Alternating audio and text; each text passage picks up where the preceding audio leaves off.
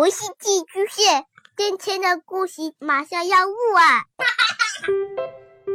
孩子的世界充满了色彩和欢乐，用有温度的声音讲你爱听的故事。白羊叔叔和大明的晚安故事。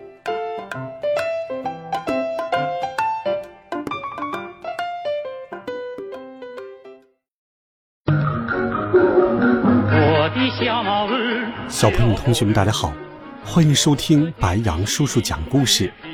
今天，白羊叔叔继续给你准备了阿凡提的好听故事。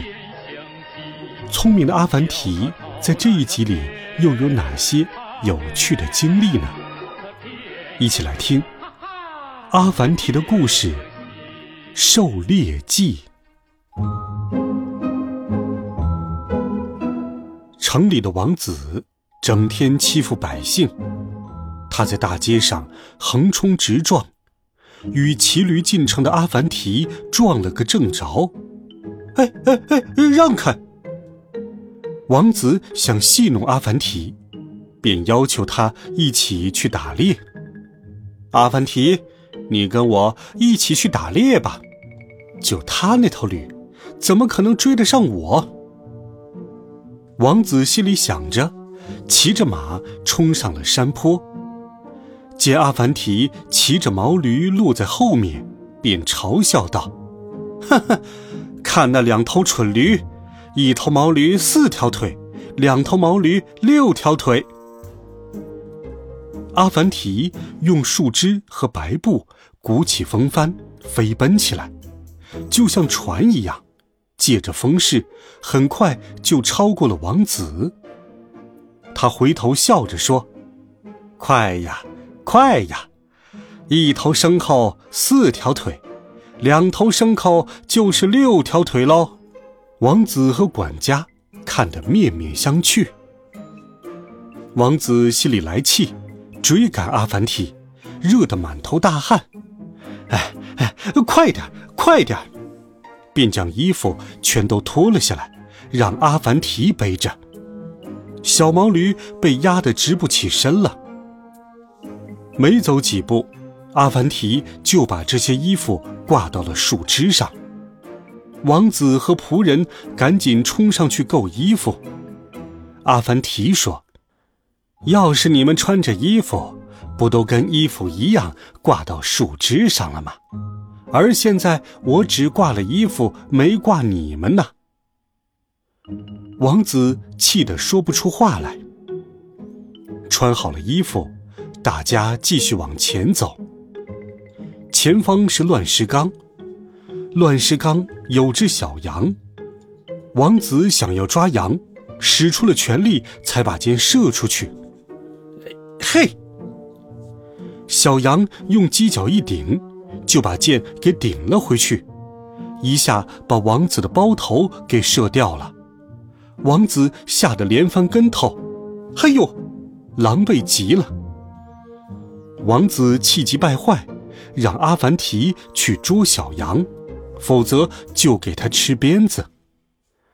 阿凡提微笑着，将青草拴在驴尾巴上，拍拍驴屁股。毛驴立刻跑向小羊，小羊跟在毛驴后面吃草，很快来到了阿凡提的身边。阿凡提抱住小羊说：“这就是我的本事。”王子想抢羊，阿凡提一松手，又把羊给放跑了。王子气得直瞪眼：“阿凡提，你干嘛把羊给放跑了？”你现在去给我弄点水来。”阿凡提故意大喊道。“好呀，殿下。”王子冲上了山坡，扯着嗓子喊：“找到水了吗？”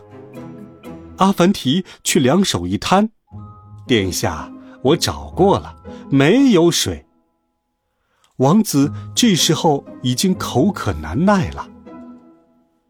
王子接连被阿凡提戏耍，暗暗生气。突然，雷声滚滚，要下暴雨。王子一把抢过阿凡提的小白帆，骑着马一溜烟儿的跑了。阿凡提只好躲在石头下面避雨。王子等在城门口，想亲眼看看阿凡提被淋成落汤鸡的样子，可阿凡提身上一个雨点儿也没有。阿凡提谎称看见了神仙的国度，王子果然动心了。殿下，就在我躲雨的位置，你快去吧。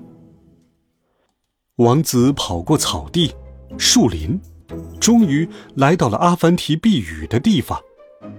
天已经全黑了，他一不留神摔了下来，头上磕了个大包，哎呦！眼睛也花了。他恍恍惚惚，好像看到了一头仙羊。响雷炸开，暴雨如注。王子狼狈地往大石头下面钻，可他刚钻进去，又被顶了出来，摔了个大跟头。他回头一看，原来是白天那只小羊。仆人等来等去，不见王子回来，他们担心王子独享了神仙的国度，也骑马向乱石岗跑去。阿凡提这才骑上小毛驴。